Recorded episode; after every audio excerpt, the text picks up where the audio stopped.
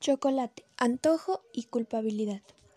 En 1998 se publicó un informe que narra cómo tres investigadores de la Universidad de Gales cocinaron una herramienta analítica.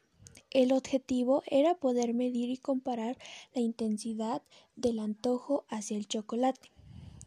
El chocolate es un motivo de antojo con más frecuencia que cualquier otro comestible.